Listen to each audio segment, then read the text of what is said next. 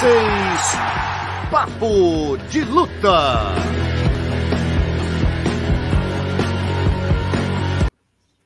É isso, rapaziada. Boa noite. Entrando no ar a edição de número 71 do Papo de Luta, sua resenha semanal sobre MMA, esporte de combate em geral. Como sempre, estou aqui com meu parceiro Carlão Barreto. Boa noite, parceiro. Boa noite, Alonso. Galera, muito boa de luta. Começando mais uma resenha de segunda-feira, nosso papo de luta, com muita informação, né? Muita coisa bacana nos bastidores aí desse UFC que a gente vai debater aqui, resenhar com você. E não esquece de assinar o canal, de dar o like aí, compartilhar com a galera, que hoje tem muito papo de luta para você. É, como sempre aqui, rapaz, essa semana tá sinistra, né? O UFC 279 três mudanças em cima da hora, né? mas entre mortos e feridos, aí os brasileiros saíram com três vitórias. Shimaev aí saiu como grande nome da noite. E aí, sai a luta dele com Borrachinha no UFC Rio? Essa é a pergunta aí que vai marcar essa edição do nosso Papo de Luta. Vamos falar também das novidades, da primeira encarada do Jake Paul com o Anderson Silva. Vamos falar também da volta do Fabrício Verdun, aposentadoria do Léo Santos, Jungle Fight e muito mais. E como sempre, a gente começa aqui agradecendo nossos parceiros, né? Dragão, os melhores kimonos há 48 anos, várias promoções aí no site, dá uma olhada lá. Lembrando que agora eles têm frete grátis aí com entrega no mesmo dia na Grande São Paulo. Vale conferir lá as promoções da loja www.kimonosdragão.com.br. Nosso parceiro também, Bet Midas, aqui o seu palpite vale ouro. Se inscreva colocando o código PVT né, em apostas acima de 50 reais. Você concorre a três passagens para as finais da Libertadores em Guayaquil. E nossos parceiros também, Minotauro Energy Drink, Energia de Campeão e Boni. Não basta ser bom, o açaí tem que ser Boni.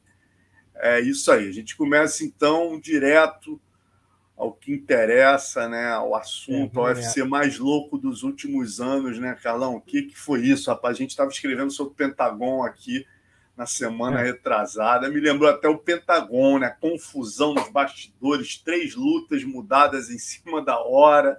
Que coisa, né, meu irmão? Que situação, né? Inusitada, né? Essa manobra né, que o UFC acabou fazendo para poder salvar o card e, consequentemente, os cofres. imagina ter que devolver tantos ingressos que foram vendidos, pay-per-view, imagina o prejuízo. Mas a casa soube ali se reorganizar, acabou que tudo deu certo e, falando tecnicamente e esportivamente, o card ficou melhor, ficou mais justo, ficou é, mais nivelado, com maiores possibilidades de espetáculos mais bem equilibrados, né? É, visto que o card anterior tinha algumas discrepâncias. É, então, acho que no final do dia, é, o esporte venceu. Apesar, Alonso, que eu tenho algumas ressalvas que a gente vai falar no decorrer aqui do nosso papo de luta. Exatamente. Bom, e falando né, da essa coisa de das lutas mais parelhas, né? A gente vinha batendo aqui você, né, Carlão, várias semanas aqui da momentos distintos, né? Você pegar o Shimaev, um atleta que é, é praticamente um médio, né? Como a gente viu aí, dificuldade de bater o peso, grande, explosivo, perigoso, forte, no ápice, jogar com Nate Dias, né, cara? Já praticamente aposentado, aquilo não seria justo, tal. Como você bem colocou, o Holland já está mais ali num momento, né? É mais adequado, digamos, ali para ombrear com o Shimaev. Te confesso que eu esperava uma luta, apesar do estilo casar perfeitamente com o Shimaev, eu esperava que o Holland entregasse uma luta um pouco mais dura, Carlão. O que, que tu achou? Eu acho que ele até tentou, cara, mas a pressão do Shimaev, você viu como é que a luta começou? É, primeiro ele foi né, surpreendido, né? Ele foi surpreendido. Ele foi tocar a luva ali, o Shimaev já entrou na que... em queda. É nem aí vale, vale, vale a discussão, né? Foi fair play, falta de fair play, é, existe uma obrigatoriedade em tocar as luvas, entendeu? Aí vai uma, uma discussão bem profunda sobre isso, né? É, geralmente há o toque de luvas, ou o atleta avisa para o outro, pergunta para o outro se o outro vai tocar as luvas. Isso acontece normalmente.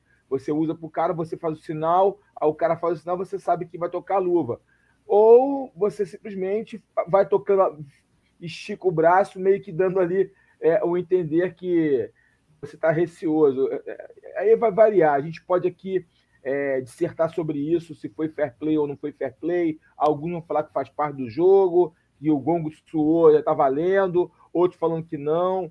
A maioria dos lutadores, com certeza, vai achar que não foi fair play, né? que ele não agiu bacana, não foi legal. Agora, os fãs, talvez a maioria, acho que faz parte do jogo, tocou o sinal, o árbitro mandou lutar, tem que estar tá pronto para o que deve é. É uma questão de posicionamento, em que lente você enxerga a situação.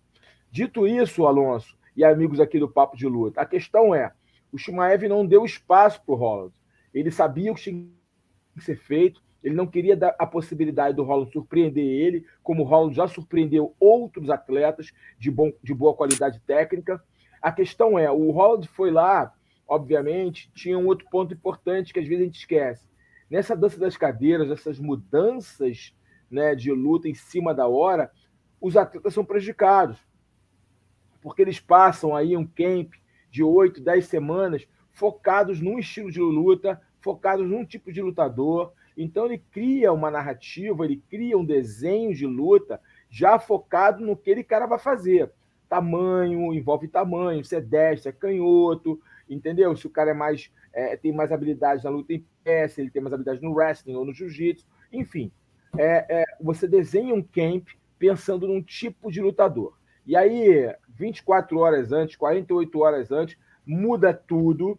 Isso afeta todos os lutadores. Creio eu, creio eu, que o Shimaev pensou: eu não vou dar a chance para o Roland pensar, para o Roland usar as esquinas dele, para o Roland usar o jogo dele. Eu vou levar ele para o terremoto, eu vou levar ele para a minha montanha russa, onde eu sou dominante, que é o meu wrestling. E foi isso que ele viu. Ele usou um wrestling aplicado ao jiu-jitsu em alguns momentos de transição ali, buscando finalizações, com muita imposição física, velocidade e domínio corporal. Teve uma hora ali que, ele, que, o, que o Holland, na busca por sair, até em certos momentos com desespero, é, quase vira a luta. E ele, muito habilidoso, bateu e voltou, fez uma transição no ar, mostrando sim que ele é um cara com muita habilidade física, conhecimento corporal, algo que poucos lutadores conseguem desenvolver durante seu processo de, de, de carreira. Então, é, eu acho que não foi o Holland que lutou mal, lutou mal ou, ou não deu, não entregou perguntas para o Shimaev.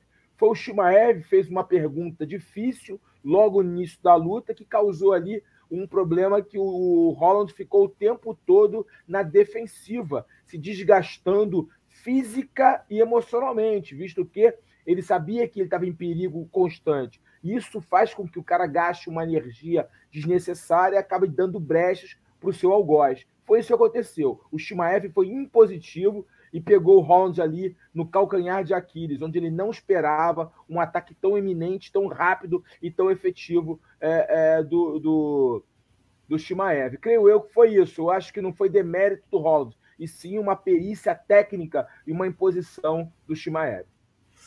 E agora, Carlão, a gente tem o seguinte quadro, né? O Shimaev, com essa vitória sobre o Holland, conseguiu agora um 12-0. A gente vai falar na sequência, galera, sobre o fato dele não bater peso mais para frente, tá? E sobre todos esses problemas. Mas só para a gente seguir adiante, né? Ele agora está com um 12-0, é, venceu seis no UFC, né? E o Dana deixou claro que com esse problema de peso, o fato dele ficar é, 7,6 pounds, né? Quase 4 quilos acima, o Dana já disse que a próxima deve ser no médio. Né? E o próprio, o próprio Shimaev já tinha dito, o Finfou falou na live aqui comigo, que já que ele não ia lutar, disputar o cinturão na sequência, ele faria uma luta no médio. Então aí é, os desejos aí estão até se alinhando, né? Agora eu te pergunto o seguinte: ele falou que com o Itaker ele não quer. Eu acho que ele ele sabe que é uma luta complicada para ele, né? não, não, não se interessa. Você não acha que casaria perfeito aí para ele uma luta com borrachinha no UFC Rio? Cara? É o que nós, nós havíamos falado aqui no último papo de luta, né, Alonso? É, briga no bastidor, discussão, vai lutar no médio. E ele saiu completamente ileso desse confronto, né? Ele não sofreu um golpe, né? Então, é uma luta que está se, é, se, desenhando, sim, para que para o UFC Rio. É, creio eu. Ele vai chegar aqui agora no UFC, no, no Rio de Janeiro, né? Ele está aqui agora, está chegando ao Rio de Janeiro em outubro, melhor colocando. Vai vir, vai assistir aqui a, a estreia, né, da, do, do filme do Tererê, é, onde o Finfou é um dos personagens principais. Então ele vem conhecer aí a história do mestre do Finfou e conhecer também aonde o Finfou foi forjado, a, a, no Morro do Cantagalo ali. Então, ele vai estar no Brasil, vai, ser uma, vai ter uma oportunidade. Nós teremos oportunidade de conhecê-lo e perguntar se ele está interessado, se há realmente essa possibilidade real dele lutar no Brasil. A questão é: parece que nos bastidores essa luta está sendo desenhada, né? É que tudo indica. O Dana falando que ele vai subir para os médios, ele falou anteriormente o Finfou já falando é, que havia essa possibilidade dele subir para os médios, visto que ele não vai lutar para o cinturão e aí uma discussão ali meio estranha com o Borrachinha, uma provocação aqui, uma provocação acolá, um temperinho no, na, na, na, sopa, uma, um temperinho na comida para que haja esse casamento de lutas. Eu acho provável que isso aconteça no UFC Rio, sim. Eu acho que tem tudo a ver e ser uma luta de grande apelo para venda de ingresso e pay-per-view. Vamos ver então a charge do Davi, que exatamente discorre sobre esse assunto o que o Davi trouxe para a gente essa semana. Olha aí, ó. o borrachinha ali, né, pedindo, já esfregando a mãozinha. É, e o Dana White olhando ali, falando: É, meu amigo, depois do Dias do Holland é o Costa mesmo que está na reta. E o boné, o boné ali que o Davi faz menção, né? É, não sei se você viu, Carlão. Ele foi naquele podcast Skimon, né? Aquele figura, aquele cara de óculos, que é uma figura e parece que tinha um boné do Shimaev lá, o Borrachinha, que tá, porra, virando o rei do, do, do né, da, da, da, brincadeira, do trash talk, os americanos adoram isso, Borrachinha tá mandando muito bem nesse sentido. Ele pegou o, o, o boné, enfiou dentro da calça e passou no, porra, nas partes íntimas lá e falou: ó, ele nunca mais vai usar esse boné. E foi e botou em cima da mesa. Então, por isso que o, o nosso Davi fez esse desenho aqui, botando o bonezinho ali do Shimaev na cabeça do Borrachinho. O Borrachinha tá, meu irmão, provocando o cara de todos os jeitos, né? É, Chamou é ele de Chechênio Gourmet, é, pô, tá tocando horror.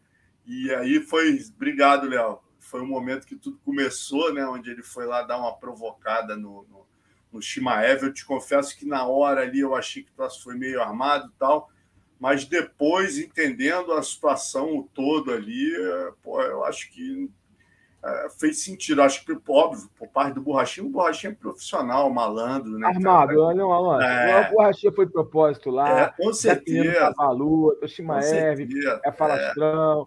Os dois gostam de fazer, de apimentar a coisa, os dois gostam de falar. Então, tem tudo a ver ali. É uma briguinha, uma briguinha para a gente ganhar dinheiro, amiguinho. É, vamos, vamos, vamos, vamos criar aqui uma narrativa, né? Migo, Migo, vamos você. Eu bato, você bate, dos dois ganham. a figuraça. Eu sei que, meu irmão, então o negócio tá. Tudo indica. Agora eu te pergunto, Carlão, se rolar, né? A gente tem falado muito isso aqui, a, que não existem muitos grappers na divisão dos médios. O Shimaev poderia ser esse elemento, né, cara, que já entraria no topo da já, eu te pergunto, já, já, Borrachinha, Poatan e Adesanya. Você acha que o Shimaev, vamos começar pelo Borrachinha, Shimaev tem condições de derrubar o Borrachinha? Tem. Tem. Tem, tem condições claras e claras, evidentes. Só não vê quem não quer, não entende ou não quer entender. É, mas que fizer um raio-x completo da, da forma de, do, de, caminhar do Borrachinha, como ele anda, e às vezes como ele é impositivo, e a forma que o Shimaev luta, sem, sem dúvida, ele pode derrubar talvez ele, talvez ele tenha dificuldade de manter o, borrachinha no chão. O borrachinha é muito forte e tem o jiu-jitsu. Talvez ele tenha dificuldade de manter, mas derrubar ele derruba. Aliás, ele consegue derrubar os três. É, agora, manter no chão é outro problema. A gente tem que entender que você projetar o cara, você derrubar o cara é uma coisa, você mantê-lo no chão e progredir ao ponto de causar um dano é outra. São questões diferentes. Quando você, quando você pontua uma queda, você pontua a queda. Não interessa se ele caiu de cabeça e levantou. Não interessa. O que eu vou projetar é a queda. E aí vai a valência dessa queda. O a pontuação que eu aplico nela na hora que eu estou discorrendo na, na, na, papeleta, mas que a queda vale, vale, e a queda tem importância. Quanto maior a amplitude, maior a queda. Porque as pessoas às vezes falam assim, até em comentários, que é uma pena, uma lástima, falta de entendimento da regra, é que ah, o cara caiu e não, e não ficou. Ah, não vale nada. Vale sim. É o tamanho, é, o, é a valência, a, a, a, pontuação vai valer, ou o tamanho dessa queda vai valer dependendo da amplitude da mesma. Agora, quando cai no chão, é uma outra análise de julgamento. Você começa a analisar a progressão, a, a, a efetividade a partir dali. Mas a queda é contabilizada como uma, uma, um, um golpe aplicado com eficiência. Dito isso, eu creio que é, o, o, o Shimaev é um wrestler de primeira, tem muita força física, explosão, tempo de entrada, ele pode derrubar qualquer um, sim. Pode derrubar os três. Agora, se vai manter os três no solo, é uma outra história. E até o seguinte: é, a gente sabe que principalmente o Adesanya e o, e o Poitin são contragolpeadores, sabem contragolpear com muita maestria, principalmente quando os caras vêm muito para cima. O Adesanya é até mais agressivo, gosta de se impor mais, né, soltando seus jabs poderosos, aquele cruzado de esquerda dele que é muito poderoso, e o, e o chip dele. Agora, que há a possibilidade real do, do Shimaev se aproximar e derrubar, se ele vai conseguir manter o, o, o, o Poitin no solo e golpear e progredir, isso já é uma outra história, uma outra análise para ser feita. Falo a mesma coisa em relação a Adesanya e ao Borrachinha. Ah, o Borrachinha dos três, pra, da forma que luta, o, Ades, o, o Shimaev chega mais rápido. Porque o, o, o Borrachinha, apesar de ter velocidade, explosão, é, ma, é mais curto. É, então ele vai fazer uma aproximação mais rápido. E o Adesanya e o Poitin têm um trabalho de, long, de, de, contra de contra-golpear, de usar golpe da frente, de se movimentar, de cortar ângulo, que dificulta muito o approach, a chegada rápida. Mas ele consegue derrubar os três porque ele tem muita qualidade na chegada dele. É, a galera aqui ó, tá empolvorosa aqui nos comentários. É, o, o, o, tá o Pedro Rodrigues Borrachinho estava com tal Secret Juice ao Raoni Nogueira, brutal esse estima. O Marionaldo Júnior, não vejo vitória do Borrachinha, não. O Shimaev é descomunal para ele. É, ele, vai botar para baixo fácil. Vitor Bagotelli. É, o Vitor Bagotelli fala aqui, ó, na minha opinião, o Borrachinha nocauteia. Durinho quase nocauteou fácil aquela vez. Shimaev, é, já vemos que o queixo não é tudo aquilo. Legal a colocação do Bagotelli. Né, o Matheus Moraes Schweitzer está dizendo aqui, ó, o Romero não manteve o Borrachinha no chão. Né? E o Pedro Rodrigues falando, gostaria de ver o Romero versus Shimaev. Mas o Romero. Não, não, não, não, não, Mas o Romero não tem nada a ver com o Shimaev. É, em termos de progressão de solo. O Romero dá muito espaço. Aí vamos fazer uma análise técnica rapidamente. O Romero tem explosão, mas o Romero confiava na mão. Então o Romero, quando derrubava, ele não conseguia manter o cara no chão. Ele usava um ground and pound efetivo com explosão, mas não tinha controle posicional. Muitos evita... Eh, conseguiam ficar em pé. Por quê? Porque ele não tinha progressão. O Shimaev é diferente. O Shimaev não só derruba bem, como ele progride bem. Progredir bem é diferente se você derrubar e ficar controlando o cara. Ele controla progredindo. E isso dá para ele realmente predicados mais efetivos no solo do que o, o citado Ioel Romero. É questão diferente. O Ioel Romero pode ter sido, com certeza, em termos de currículo, como wrestler mais condecorado. Isso não tem dúvidas. Agora, aplica, você aplicar a sua modalidade no MMA é diferente. O Shimaev vem aplicando bem, ele entende e do jiu-jitsu. E o Joel Romero, a característica, até te interrompendo, te complementando, o Joel Romero que estava irritante ultimamente, né, cara, é que ele não usava mais o wrestling por saber que o, o tanque estava se encurtando pela idade, ele simplesmente não tentava mais derrubar ninguém, né, cara? É o que aconteceu com o Borrachinho e com a Adesanya. E, e, o seguinte, Alonso, você derrubar, é o que eu falei anteriormente. Você derrubar é uma coisa, você manter é, é outra. É, o Shimaev tem algo perigoso. Não é o wrestling que é o mais perigoso dele, é a progressão após as quedas. Ele vai progredindo. O questão é o seguinte, ele, ele, eu acho que ele teve uma grande lição contra o Durinho, tá? Uma grande lição de game plan, de imposição, de entendimento de luta, de leitura do oponente. Eu acho que o Durinho deu para ele uma grande lição, um grande aprendizado. Eu acho que o Shimaev, de agora em diante, não vai ser mais o Shimaev que vai dar brechas, vai entrar numa de se de, de, de, trocar com seus adversários que podem lhe oferecer é, um risco. Ele vai cair aí naquele jeito lá no Margomedov de ser um jeito mais pragmático, mais inteligente, positivo e dominante. Eu acho que é essa linha de raciocínio dele, porque ele conseguiu fazer algo é, que nem todo wrestler consegue, que é unir o jiu-jitsu com o wrestling. Quando o cara consegue unir o jiu-jitsu e o wrestling e a preparação física eficiente, ele se torna um adversário muito perigoso. Não é dos mais bonitos de se ver, mas é um dos mais eficientes de se lutar. Verdade. Quem está com a gente aqui, grande Diegão Ribas, AG Fight aqui, ó, até 185. O cenário deve ser bem difícil para o Shimaev. Ele é um 170 bem grande, não? é um meio médio é, welterweight bem grande, mas na divisão de cima ele não fica tão grande e forte. Isso é uma questão exatamente que o Carlão está abordando, que a questão para você pegar, imagina o, o, o, risco que você corre né, numa entrada, um upper do Borrachinha não é um upper do, porra, do, do, do Holland, né, cara? Um upper do Borrachinha todo cá apagado, né? Um, porra, um direto do Poitin, tu cai apagado, uma joelhada do Poitin, tu cai acabado. Então você tem um risco grande também né, de, de ser nocauteado. Não, tudo é risco. É, a, a, eu, eu, falei, vencer é uma coisa, né? Eu pontuei de uma forma bem clara. Vencer é uma coisa, agora derrubar, ele derruba os três. Ele tem é. time, ele tem força, ele tem velocidade para derrubar os três. Agora, para manter no solo, isso são outros 500 que dá para analisar de uma série de formas, colocando lentes diferentes num, num possível confronto.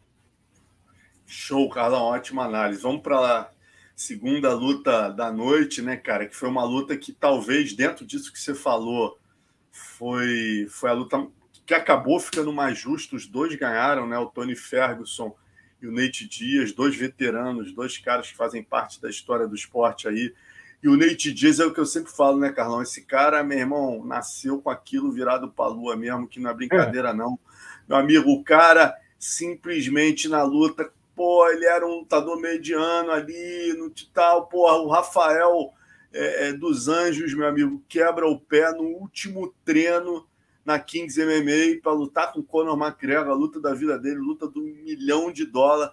O, o, porra, o Nate Dias vinha de duas derrotas em quatro lutas, pegou essa luta, ganhou um milhão, subiu para outro patamar. Olha aí de novo, Papai do Céu ajudando o homem, rapaz. O cara faltando dois dias para a luta, que ele ia tomar um piau, ia terminar a história dele de maneira, talvez, né? É, é, porra, como não merecesse, pô, vem uma luta perfeita para ele terminar bem, né, Carlão? Porra, aclamado pelos fãs e conseguindo um Terminou chave de ouro, né? Finalizando, né, cara? Finalizando, finalizando. Melhor, melhor enredo. Né? É, é, pô, melhor enredo não podia ser, cara. O cara finalizando ainda. É, pô, foi perfeito o desfecho para ele. Encerrou o contrato com o UFC, né? Parece que ele conseguiu ali a licença para montar o evento dele, se eu não me engano, né?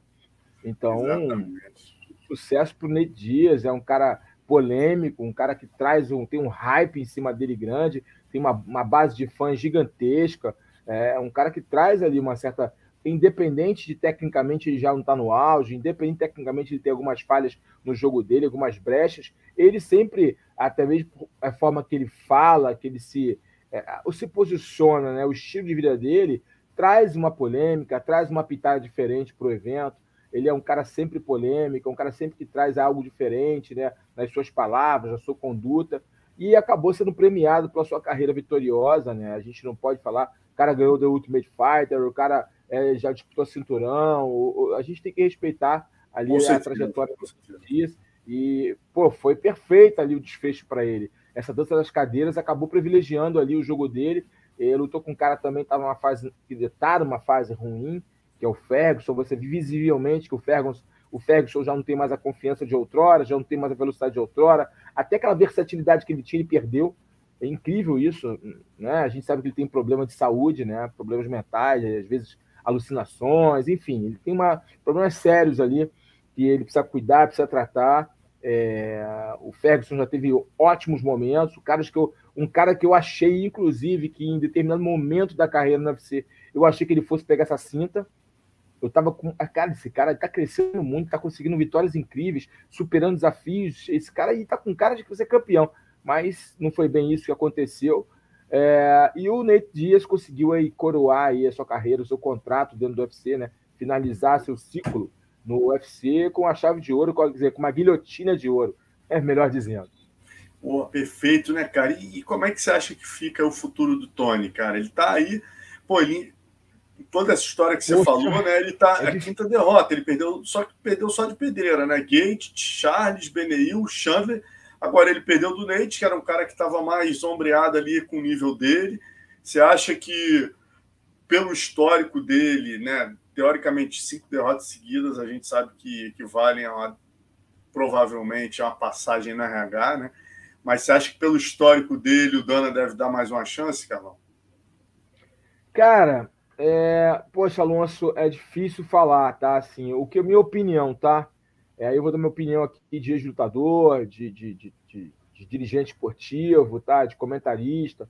Uma opinião completamente fora, assim, uma lente fora, tá? Olhando aqui. Eu é, pararia se fosse ele. Se eu fosse coach dele, se eu fosse é, é um amigo dele, eu falaria para ele parar. É, porque ele não está conseguindo mais performar, cara. A movimentação dele está prejudicada, o raciocínio dele está tá lento, ele não está conseguindo entender o que está acontecendo na luta, ele faz movimentos errôneos, é, primários, né, erros primários que ele não cometia anteriormente. Isso me assusta um pouquinho. Então, eu preservaria meu corpo. Né? Creio eu que ele ganhou uma boa grana nessa luta para ver essa mudança. Ele já ganhou alguns bônus na, também. Não sei como é que ele, ele montou uma academia e tal. Eu não sei como ele é com dinheiro, se ele é um cara comedido, um cara que investe, enfim. Isso eu não sei. É, pouco sei sobre ele através das redes sociais. Mas e se, fosse, se eu fosse um coach dele, um amigo dele, eu falaria: para, você não está conseguindo performar, o nível está muito alto, é, você não está conseguindo manter o ritmo. Então é melhor você parar, você é um grande nome, e tenta aí ser comentarista, ele, ele até né, tem algumas colocações interessantes, é, provocador tal, ou que seria um caminho né, legal para ele, dentro até dentro do UFC mesmo, em outra organização, né? Não sei. Eu tô, tô é o, aqui, o, o Diegão aqui, nosso parceiro, está colocando rapidinho te interromper, porque é exatamente complementando isso que, ele, que você falou. Ele falou aqui, ó, o Tony entrou no card faltando duas semanas. Tinha esquecido disso, Diego, bem, bem lembrado. Tony entrou no card faltando duas semanas na categoria de cima. Imagina que imagina-se, né, que uma nova chance já estava prevista na conversa. Na coletiva o Tony deixou claro que quer lutar mais, né, cara? É, me, é, meses atrás, na luta contra o Chandler, ele performou muito bem antes de ser nocauteado. Acho que terá mais uma luta assim. Você tem toda a razão, Diego. Concordo com você. Acho que não, não, não, faria sentido, né, cara? O cara salvando o evento, fazendo uma tentativa em cima, aceitando uma troca de oponentes em cima da hora também. Eu acho que pela história é. dele não faz sentido. É, pela história, né? Mas eu concordo contigo também, também de... Carlão, que porra, eu já... pararia, independente. É. é, é eu, eu, pararia, eu, eu pararia. Eu, pedi, eu, eu tomou nocaute, finalização. É, dá para ver. No, dá eu falaria para ele, cara. eu, eu não tô, que, que é performar bem? É. Entendeu? A gente tem aqui, pode devagar sobre isso, discutir sobre o que é performar bem, o que é análise técnica, o que é posicionamento, o que é ação e reação. A gente pode devagar sobre isso, dissertar sobre isso aqui. É uma discussão interessante, inclusive. Você entender quando o cara performa realmente bem, quando ele tem reflexo da luta. Ele já não, ele já não mostra isso há um bom tempo. Então, o que acontece? É, eu, eu, eu, para, eu falaria para ele parar. Mas quem sou eu para falar parar?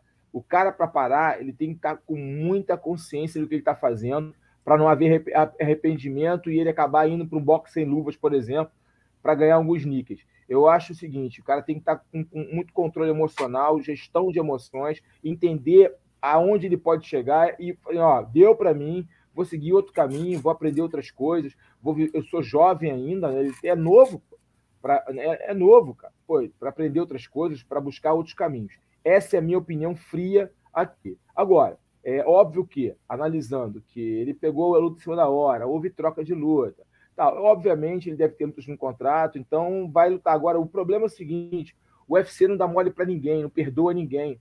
Então vai dar quem para ele lutar? Um cara subindo a ladeira? Um prospect? Para ele ele ser surrado, para ele ser nocauteado? É legal isso? Aí fica a, a pergunta para os fãs. É legal você ver um cara como Tony Ferguson, que é faz uma luta divertida, ou melhor dizendo, fazia lutas divertidas, lutas interessantes, é, ser surrado, ser finalizado. É, eu não acho interessante. Eu não gosto de ver grandes nomes em decadência apanhando. Eu acho que quando o cara pode performar, é uma coisa. Quando o cara não consegue mais performar, é outra completamente diferente. Uma outra visão, uma outra história, às vezes do mesmo livro. Então eu faria, eu pararia se fosse companheiro dele e falar, pô, Ferguson, já deu, mano, tu é bom pra caramba, já escreveu teu nome, todo mundo te conhece, vamos procurar outros caminhos. Agora, se ele, ele demonstrou que ainda tem o desejo no coração de lutar, quem sou eu para falar que não? Espero eu que o UFC seja bacana com ele é, e dê um, caras mais tranquilos. Como, caras... como o Pedro Rodrigues é, sugere aqui, o Chiesa, né, cara? Que é um cara. É, ó, o Chiesa, que é um bom lutador, sugestão. mas também é um lutador de altos e baixos. O Chiesa, lutas que ele pode performar, que o jogo dele case, entendeu? Para que, que eu vou botar um cara que já me serviu muito bem para apanhar, para ser surrado, sabe? É um olhar um pouco mais humano sobre o atleta, cara. Também acho, concordo, cara. Bom, vamos seguindo, falando agora do Johnny Walker, né, cara, que também pô, deu uma, uma volta por cima aí, tava com a corda no pescoço, vindo de quatro derrotas nas últimas cinco lutas, né? É, e aí enfrentou o Ion Cutelaba, começou caindo por baixo, dando um susto na torcida, e aí conseguiu, né, Carlão, dar a volta por cima, inclusive ganhou o bônus aí de performance é, ele e o Malhadinho né, ganharam o bônus é. de performance aí. O é, que, que você achou aí? Ah, dá uma sobrevida, o Ion Cutelab é uma boa linha de corte ali. Do, ele se mantém no 13 do ranking, né, cara? Sim, não, ele ganhou uma sobrevida. Foi uma vitória crucial para ele, até mesmo a forma como ele conseguiu virar ali e finalizar. Aproveitou uma oportunidade, né? O Cutelaba deu muito mole, desculpe tecnicamente falando, que vacilo, criancice, criancice técnica, faixa branca total. É, é, pô, pô, pelo amor de Deus, é, a, o erro técnico dele ali foi primário. É, e o, mas o Johnny Walker não tem nada a ver com isso. Fez o que tinha que ser feito, aproveitou a oportunidade e liquidou a fatura. Uma ótima vitória dele, ganhou o bônus, ganha um respiro no evento. E a gente teve também uma olhadinha, né, rapaz? Pegou também troca de oponente em cima da hora, né? Pegou um sueco aí 8-0. E a galera tá. André, né, que chamou nosso parceiro lá, André Azevedo do Combates, Jailton Malha do Medov, né, meu irmão? O cara não deixa. Pro, porra, é, não deixa respirar, né, cara? Quando o cara é bom em pé, ele derruba. Quando o cara é bom no chão, ele mantém em pé. Tá? Parabéns, Malhadinho, né, cara? muito, muito bom lutador, consciente, muito forte, né? Impositivo, é, boa qualidade de movimentação no solo, aproveitando as brechas, conseguindo o controle posicional, soube é, manter ali a pegada para derrubar seu oponente. Quando o seu oponente se debateu tentando sair, ele continua no mesmo ritmo, a mesma pegada. É, valeu a comparação aí com a família Numa Gomedorv. É, eu vi ali o André falando. É, e mais uma vitória contundente do Malhadinho. É um cara que vai passo a passo aí se mostrando um lutador diferenciado, com muita qualidade. Parabéns à rapaziada da Bahia ali, ao Léo Patera ali, que descobriu realmente um diamante. Esse menino é um diamante. É só ser bem lapidado que ele vai dar bons frutos para o Brasil. Mas o que, que, você acha dessa decisão deles de. Parece é, que a própria equipe não, não tem isso como consenso, né, cara? que, que você acha dele ficar no pesado? Você, você desceria para o meio pesado? Cara, ele é um coringa, né, o Alonso? Ele é um coringa. É, ele é um coringa, ele joga de meio pesado, ele joga de pesado. Cara, eu ia trabalhar um pouco isso por enquanto. Eu não ia cravar que eu sou luto, tá de pesado, eu vou cravar que eu vou lutar de meio pesado. Se eu tenho uma peso para na categoria de baixo, mais alto, mais forte, com mais pegada, mas também tem a condição de ser rápido, movimentar bem e ter um jiu-jitsu diferenciado para o peso pesado, tem que levar isso em consideração. Ele tem, um, ele tem um nível de chão diferenciado para o peso pesado. Então, eu tenho ali na manga um coringa, cara. Um cara que pode transitar para as duas categorias, e aí vai dependendo do, do, que vai acontecendo no futuro. Eu não ia cravar que ele é peso pesado, também não cravaria que ele é meio pesado eu não ficaria preocupado com o ranking. Eu ficaria preocupado, eu queria eu focaria se eu estivesse dentro da equipe dele em performar, em continuar performando, porque isso ia dar para ele muita moral dentro da organização. Então, ó, ó, olha, ele pega um cara mais pesado, um cara mais pesadão, que não tem mobilidade. Derruba, espanca o cara logo, acabou, ganha moral. Hora ele desce, luta com um cara meio pesado, com mais ranqueado, ganha. E é isso, ele é ganhando cada vez musculatura. E a, a, as próprias lutas a seguir, né, os próximos capítulos da história, iam contar se ele ia, ia cravar ali é, no ranking dos pesos pesados ou se ele ia cravar no ranking dos meio pesados. E aí a gente ia pensando isso lá para frente. Mas cravar desde agora que ele é peso pesado, eu acho que não, não, é, é, você fecha uma porta, entendeu? Você fecha uma porta. Quando eu acho que ele é novo, tem disposição, tem talento para continuar transitando essas duas divisões até achar uma divisão que ele consiga um caminho mais, mais tranquilo para chegar no, no, no, cinturão. Aí fala, ah, mas o peso pesado é mais tranquilo, porque tem menos lutadores de qualidade. É, mas lá na frente tem lutadores muito duros de, ser, de serem derrubados e serem nocauteados. o meio Kurt pesado Blade, também. Hein? O meio Kurt pesado Blade. tem gente mais dura, mas. Hã? É. Tem o Kurt Blade, tem a galera. Tem um wrestler de primeira e tem uma mão dura. É uma luta, é. De, uma luta dura, difícil.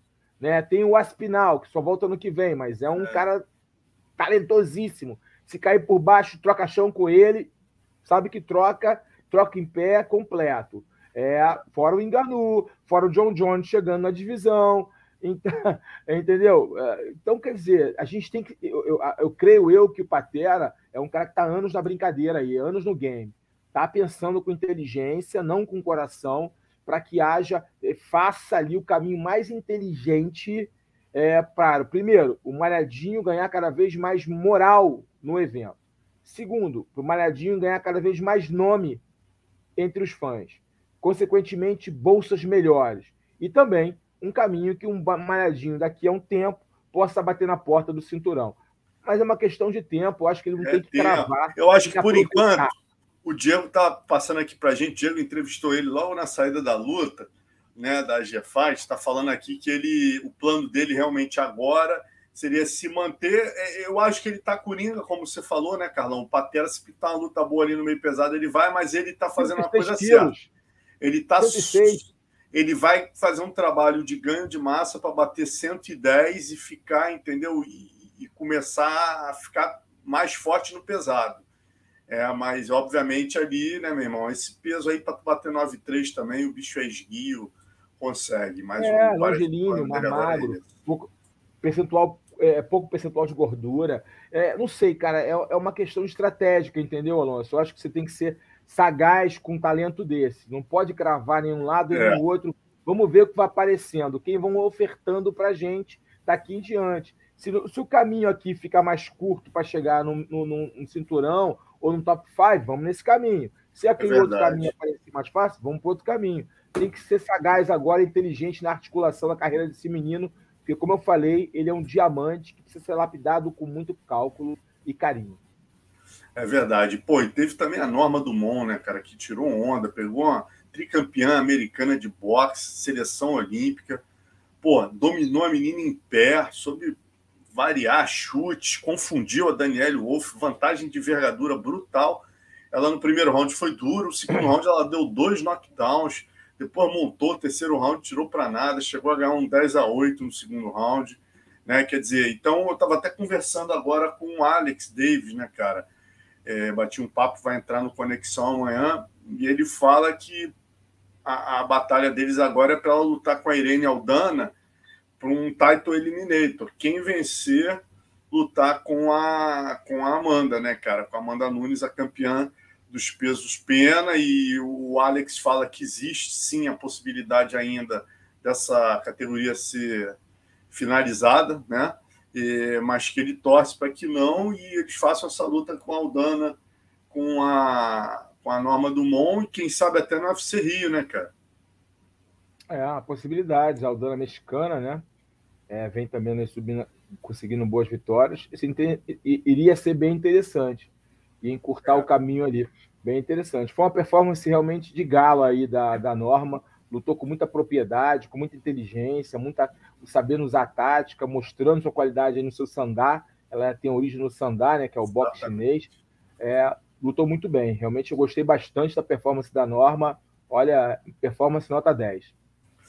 Bom, falar em nota 10, vamos para o próximo assunto, né, cara? É, porra, o Adesanya dando nota 6 ao Poitin, rapaz. Você viu? É, se já o Adesanya parece tão né? preocupado com sua próxima defesa de cinturão, cinturão, mesmo com todo o histórico que divide é, com o próximo desafiante, o Alex Poitin. Né? Em entrevista ao canal Combate TV no YouTube, é, ele disse aí que dava classificou o carrasco dele de nota 6 na parte em pé, né? numa escala de ameaça para seu reinado na organização. Na visão do nigeriano, Poitin contém em seu arsenal um potente cruzado de esquerda que deve ser respeitado. Foi exatamente com esse golpe, inclusive, que o brasileiro nocauteou Adesanya no kickbox em 2017. Né? Um ano antes, da mesma modalidade, Alex também derrotou o The Last Style Bender, desta vez por decisão. Apesar do retrospecto negativo contra o atleta paulista, Israel parece convicto que o desfecho no MMA será diferente. Esse cara, o Poitin, eu sei que ele não vai vir na defensiva, ele virá para me atacar, que é algo que eu estava esperando. Gosto de enfrentar quem realmente quer lutar e não apenas sobreviver. Em uma escala de ameaça, sendo sincero, como lutador de MMA, vou dar nota 6 para ele. O medidor de ameaça ele é 6. Tem uma coisa que ele realmente é muito bom, aí falou do cruzado, né? É, se, eu, se eu conseguir lidar com esse cruzado, eu consigo lidar com todo o resto. Opinou o nigeriano, né? Os dois lembrando, os dois vão lutar é, na luta principal do UFC 281, agendado para o dia 12 de novembro em Nova York. E aí, Carlão? Faz parte do jogo, Alonso. É um trash talking. Não deixa de ser. Entendeu? É, faz parte do jogo. Ah, nota 6 para ele, não tô ligando muito para ele. bem não. pra caramba. MMA, né? história diferente. É um jogo, Exatamente. é um jogo. É jogo, faz parte do game, entendeu? Aí daqui a pouco o Poitin fala uma coisa por lá, ele fala outra, e vai esquentando o jogo, vai vendendo ingresso, vai vendendo pay-per-view, vai criando expectativa nos fãs. É um game, é um jogo, gente, é um jogo mental, é um mental game. Ele tá jogando ali na cabeça do Poitin e vice-versa. Eu, eu acho que esse tipo de game não entra na cabeça do Poitin. O Poitin, é. pelo que eu não conheço o Poitin pessoalmente, não tive oportunidade, mas é, eu conheço pessoas próximas. O empresário dele é, meu, é um dos grandes amigos que eu tenho, o Jorge Guimarães Joinha. Então, eu, a gente, eles, eu, eu já ouvia dizer que o Poitin tem uma cabeça muito forte, uma mente muito blindada, entendeu? É muito determinado, ele sabe aonde quer chegar. Então, esse tipo de, de alfinetada talvez não penetre na mente dele, não, não entre na mente dele, não que não deixe que ah, vou mostrar para ele que eu sou nota 10, eu sou ameaça 10. Eu acho que isso não tá. Eu acho que o Poitin sabe muito bem o que deve ser feito. E acho que quando a gaiola fechar, a emoção não vai tomar conta do, do Poitin, pelo contrário, vai tomar conta do Adesanya. É verdade. Bom, e falando em mental game, né? Hoje a gente teve aí a primeira encarada do Anderson Silva com Jake Paul. Acho que o Léo tem as fotos aí para botar para a galera. Né, os dois aí fizeram a primeira encarada, tá aí, ó. E o que marcou essa conferência que eu achei curioso, Carlão, é que duas coisas marcaram, né? Uma foi o, o mestre de cerimônias era o Sonnen, né, cara? O Anderson já falando inglês, muita vontade, pegou o microfone, obrigado, Léo. Pegou o microfone, deu uma zoada no Sonnen e falou: pô, meu irmão, por que, que você nunca foi comer o churrasco comigo? Aí o Sonnen, pô, porque eu não senti é, é, verdade no seu convite. Ele é, a verdade é que se fosse lá em casa, porra, eu ia querer te matar. Aí ficou um clima bom e tal. E aí, o, pô, eu achei legal que os colegas da imprensa, cara, colocaram uma foto que. Olha que maneiro, cara. Dez anos antes, olha aí, os dois irmãos Paul com Anderson hoje na coletiva, e há dez anos atrás, o pai deles, legal. eles já tinham falado isso numa entrevista, o pai deles levou eles, cara, para um, uma. aquela fila de autógrafos do Anderson. Né? O Anderson tinha ido no UFC ia dar aqueles autógrafos lá, ficar atendendo os fãs, e eles foram levados lá, os, os caras, moleque, cara. Moleque. Agora, aquela, essa camisa ali, eu não estou conseguindo ver bem que eles estão usando a mesma camisa. É, já é algum personagem deles, alguma coisa? Eu não sei. Me, me, me, me não, cara, é, eu acho tá vendo? que. Tá com uma camisa igual aqui, é. né? Eu, é, agora você até eu não estou conseguindo também identificar. Tô... Tá é, parecendo mil assim, e... meio que me parece é, é, Fight, Fight. eu não sei o que está escrito, mas é, é, realmente tem um personagem. Eu não acredito que eles sejam youtubers desde a cidade, não, Carlão. Porra, não, é, é por isso que eu tô. Não, então, é, é isso que eu tô falando. Será que os moleques já eram. Até porque é, 10 anos atrás, né, meu irmão? 10 anos atrás o YouTube, porra, ainda tava engateando. Essa parada de YouTube começou mais de uns 6, 7 anos. É, mas, mas cá, né, americano, né, Alonso, americano, assim, é. lá atrás a gente já tinha os caras que eram bem populares em outras redes sociais, sei lá. É. Não, aqui foi só. É porque eu olhei é. aqui, me chamou a atenção um personagem meio lourinho ali, camão tal. Eu, eu, eu já viajei aqui na maionese, foi só uma viagem rápida aqui, mas já voltei para a terra.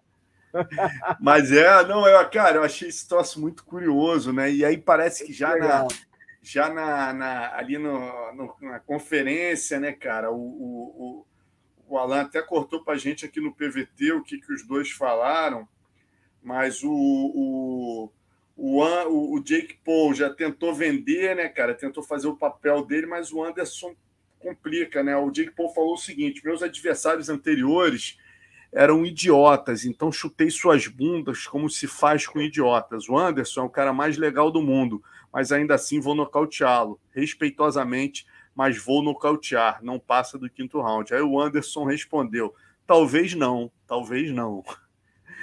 Me perguntaram por que faria essa luta. Treino com os meus filhos, com outros atletas jovens, então acho que posso sim fazer isso. Vocês verão um Anderson e um Jake diferentes nessa luta.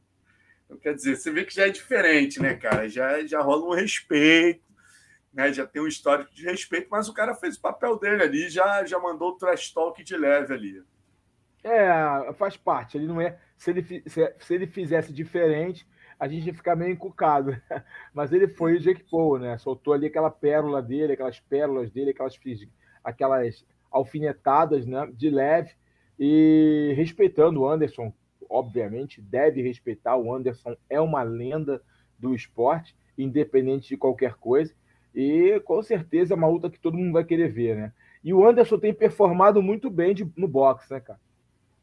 Vale lembrar isso. Pedro Rodrigues está até falando aqui. O Nate Dias disse que quer assistir a luta ao lado do ringue, né? E eu vi também um, uma declaração hoje do. do caramba, me deu um branco, a idade tá foda, rapaz. O, o, foi que, pô, que lutou, ganhou do Anderson, pô, o inglês, que é o Michael Bisping, pô. Michael Bisping falou: pô, meu irmão, eu tô tenso com essa luta, porque o Anderson não pode manchar o legado. O Anderson, né, cara, é um, é um ícone do nosso esporte, assim. Eu vou ficar ah, muito nervoso nessa luta. Então, o Bisping. Tipo, pelo assim, cara. É, né? exatamente. O Bisping. Não, Torcida é. do MMA é toda com o Anderson, né, meu irmão? Que a gente está o tempo todo falando, só bate em wrestling. Agora ele vai pegar um dos nossos melhores strikers da história, porra. É. Então, a torcida, o Dan White falou isso, né? Tipo assim, pela primeira vez ele vai lutar com, com um lutador de verdade. Né? O próprio é. Dana White falou, né? É, vamos ver, vamos, vamos. Seguindo aqui, outra notícia essa semana foi ontem, né? No, no sábado, no final da transmissão, Perdoa anunciou que retorna ao MMA no dia 25 de novembro, já teria até data, mas não oponente na PFL, né? Então, se ele volta 25 de novembro, não é no GP, ele deve fazer uma super luta aí né? É, o, pô, o Verdun tinha anunciado a aposentadoria, né? Lembrando, galera, ele ia lutar boxe. Rolou até um, um boato que ele ia lutar no, no Fight Music Show lá em Curitiba, né, cara? É, mas parece que não fechou. Então parece que o homem está de volta aí. Vamos aguardar com a aprovação do mestre Rafael Cordeiro. Com certeza vai chegar bem treinado. É, é, é engraçado que ele falou comigo, né? E aí ele falou que uma, uma, uma das coisas que fizeram ele lutar foi uma frase que eu falei, uma análise que eu dei sobre Legal, ele. Legal, cara. É, foi uma das coisas que, que fizeram ele aceitar voltar a lutar. Foi apenas que eu falei, cara, se ele tá bem fisicamente. Ah, tá tô lembrado disso. Falou tá para mim também. No coração, que, que ainda tem um desejo de lutar, ele tá bem fisicamente, está motivado. E se tem quem pague para ele lutar, se tem gente pagando bem para vê-lo lutar, por que não? Que mal tem? Pagando bem, que mal tem, entendeu? É aquela história. Uma coisa é o cara, é que eu sou um crítico, o Alonso é, é, é meu amigo pessoal, sabe que nossos bate-papos aqui, como eu sou crítico do lutador que, tá, que já, tá, já passou do time, fica lutando, se machucando, apanhando e é horrível. Saúde dele, ele tem que pensar no pós-carreira, ele tem que pensar no da vida dele, na qualidade de vida dele. Né? Ele não é mais lutador, mas ele tem várias possibilidades de fazer várias coisas, gente. Pelo amor de Deus. O cara pode fazer mil e uma, mil e uma coisas. O céu é limite para quem tem inteligência e força de vontade. Ponto final. A, a questão é, é, é, agora, quando o cara está fisicamente bem, né? ele está bem fisicamente, está bem mentalmente, ou seja, está feliz, está cabeça boa, é, e não está lutando simplesmente pela obrigação do dinheiro, ele já fez uma vida, já tem uma estrutura, o, o dinheiro vai lhe cair bem, obviamente, vai aumentar os seus ganhos, os seus lucros, obviamente, porém, não é só por ir o dinheiro, é também pela motivação, pela adrenalina, por estar de volta ali ao camp, ao treinamento. Quando o cara sente falta disso e consegue performar, aí, meu amigo, se alguém pagar a bolsa, assina o contrato e vai ser feliz. Foi isso que eu falei e ele se empolgou aí, além, obviamente, do, de uma série de outros,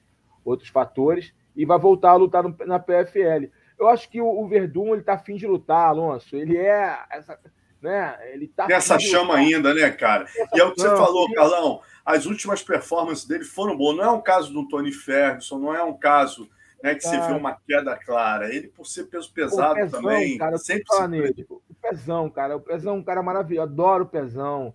Foi um monstro no UFC, sabe? Não aproveitou algumas oportunidades, mas ele performou em muitas lutas. E agora ele está lutando várias vezes, vários eventos na Rússia. Pô, eventos de boxe, luva, boxe, kickbox, está sendo nocauteado em, na maioria dos eventos. Me preocupa pelo cara, porque não é a. Ah, é, é, eu não estou querendo julgar ele, os motivos que estão fazendo ele lutar uma luta atrás da outra, sem um tempo hábil de descanso. Não estou julgando. Eu estou apenas como um amigo, como um fã, falando, cara, para, meu irmão, para, cara. Você não precisa mais disso, irmão. Você é um cara super conhecido na tua cidade, você é um cara querido no meio da luta, é um cara inteligente que já conversou com o Pezão, sabe que é um cara inteligente. Pô, tem mil coisas para você fazer, irmão. É, é, é, eu não queria estar falando isso aqui em público, mas está no meu coração falar, eu não vou frear minha língua aqui, esse impulso emocional, é emocional mesmo aqui. Para, irmão, para, você não precisa mais disso. Você é um cara bacana, é um cara que tem um grande nome, é, tem história gravada na história do esporte brasileiro, fez grandes lutas no UFC, é, tem mil e uma coisa para fazer, mil e um business para você fazer, irmão. Não há dinheiro que pague sua saúde. Ficar tomando nocaute atrás do outro e jogando na, na, no, no, no, campo do, do adversário o tempo todo Faz um evento aí em, em, na Paraíba, irmão, e bota os caras russos para lutar aí a 40 graus da cabeça. Aí é outra história. Mas tu lutar na, na, na, área dos caras, no jogo dos caras, no game dos caras, com a regra dos caras, é, não, não vale a pena. É, é, é, é, é meu depoimento aí para finalizar essa história aí da velha guarda. E, aí, e falando em velha guarda, em decisão correta, né? O próximo assunto é sobre isso. O Léo Santos anunciando a aposentadoria, né, cara? Um cara que não estava é, performando. A gente sabe que ele era capaz, chegou a ter oito vitórias consecutivas no UFC, como você meio bem disse aqui semana passada, né, Carlão? Uma das grandes lendas do jiu-jitsu. Eu estava até hoje pegando uma matéria aqui para o Jacaré, um mundial que eu fiz em 2005. Pô, tava vendo ali o Léo Santos, cara, ele era o rei da divisão um tempão, entendeu? Ele ganhar, ele era o número um disparado ali há alguns anos. Então o Léo fez história no jiu-jitsu, foi para MMA, fez uma boa transição, chegou no UFC, ganhou o TUF, pô, ficou oito lutas invicto. Aí agora, né, cara, vinha realmente tendo uma queda, principalmente física, gritante, assim, como ele estava cansando. Ele nunca foi um cara explosivo, mas isso estava passando a ficar é, é, gritante nas lutas dele, né, a piora física dele. E aí eu acho que ele tomou a decisão mais correta da vida dele, terminou a carreira de boa. Léo é um cara que, pô, meu irmão, onde ele for dar seminário, hoje em dia, né, Carlão, essa geração atual é, não tem, ainda mais um cara técnico como o Léo, entendedor de jiu-jitsu, conhecedor, ainda tem o fator MMA. O cara pode rodar aí dando seminário à vontade, né, meu? É, e ele tá já à frente ali no, no time no time da Nova União, né? Na preparação do jiu-jitsu, da Nova União, no time da Nova União. Então, é, braço direito aí do, do, do, Pirata, entendeu? São braços direitos aí do, do, do Dedé. Então, a, a, a trajetória dele, pós-carreira dele, já está desenhada. Tá desenhado. É um grande, como você falou, o Léo Santos é um monstro do jiu-jitsu. Foi um dos grandes nomes da história do jiu-jitsu aí na, no, no, nos primeiros, nos anos, no início dos anos 2000. Exatamente. Bom, e falando do novo momento que a gente vive, né, cara? Tá aí uma notícia, a gente tem que se adequar, né, Carlão? A gente veio lá de trás do Vale Tudo. Você, então, que lutou no ringue muito mais do que eu, que acompanhei. Mas, porra, eu confesso que para nós, imagina a gente ouvir essa notícia, Carlão, 15 anos atrás. Rasbullah é contratado pelo UFC. Porra, a gente não entender nada. A primeira coisa que ia pensar é falar, meu irmão, vou botar o Levi para pegar esse cara, meu irmão. Né, que era o nosso fotógrafo da Tatame. Pô, vai dar dinheiro para esse cara, eu vou botar o Levi para pegar ele, quero que pague o melhor meu amigo Levi. Mas hoje em dia a gente tem que entender a atual realidade, né, Carlão? O cara tem 2 milhões, falaram 3 milhões, eu estava olhando lá, eu fui seguir ele, ele tem 2 milhões de seguidores no Instagram. Né? É um cara que, pô, meu irmão, não tem jeito ele para onde vai, meu irmão. E a gente tem que entender essa questão hoje em dia das mídias sociais, são um diferencial, sim. Né? Então, no, no último dia 11, o repórter Igor Lazorin né, divulgou que a organização UFC passou a contar com Rasbullah Nurmagomedov, né, o contrato válido por cinco anos para fazer a promoção. E, obviamente, né, Carlão, dá muito tapa na cara de todo mundo, né? Que pô, é muito abusado o bicho. Daniel Cormier, Minotauro. Não pode botar a cara perto dele que ele solta. Shaquille O'Neal, cara. Até no Shaquille O'Neal ele deu, deu um socão. cara, vou te falar. É, eu, é, eu entendo perfeitamente, é promoção.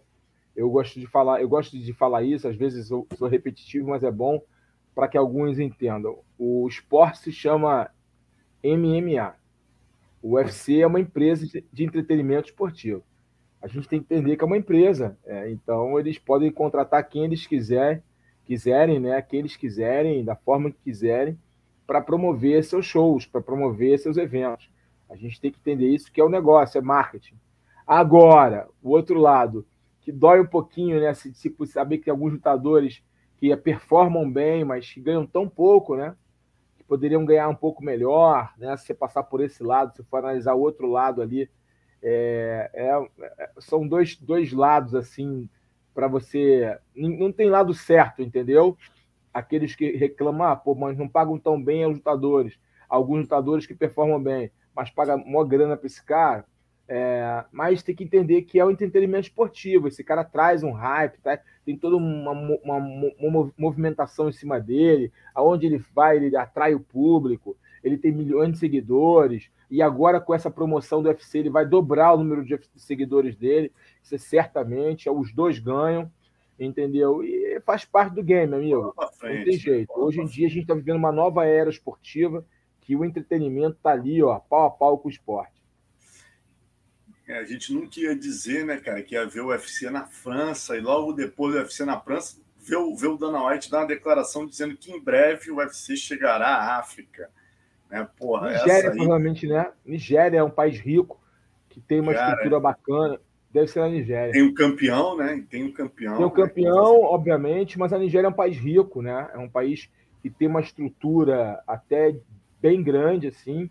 É, óbvio, tem suas discrepâncias sociais, né? Mas é, é um da África é um dos países mais ricos aqui, é um dos países mais ricos da África, até com uma, uma, uma, uma camada, uma estrutura de vida bem grande assim, na, em Lagos, né? Que, que é a capital, tal, enfim. Creio eu que, que tem tudo a ver chegar na África. Eu acho que a África merece, né? Merece, porque tem lutadores de qualidade chegando no, no cartel, campeão, né? No cartel é, caras de altíssimo nível, acho que mais que merecido, que chegue na África e, e, e ajude a popularizar. Outro dia eu estava vendo, eu acho que na Netflix ou, ou uma outra, tá até um reality show de luta na África.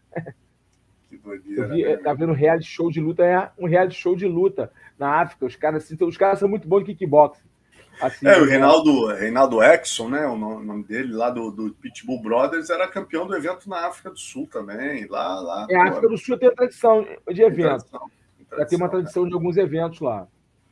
É, aí pode ser também, eu falei Nigéria, mas pode ser também. A África do Sul, do Johannesburg, né? Pode é, ser. Johannesburg, que é uma, que é um lugar muito monstruosa. Também, que é um lugar muito rico, né? né? A África do Sul é um lugar riquíssimo, né?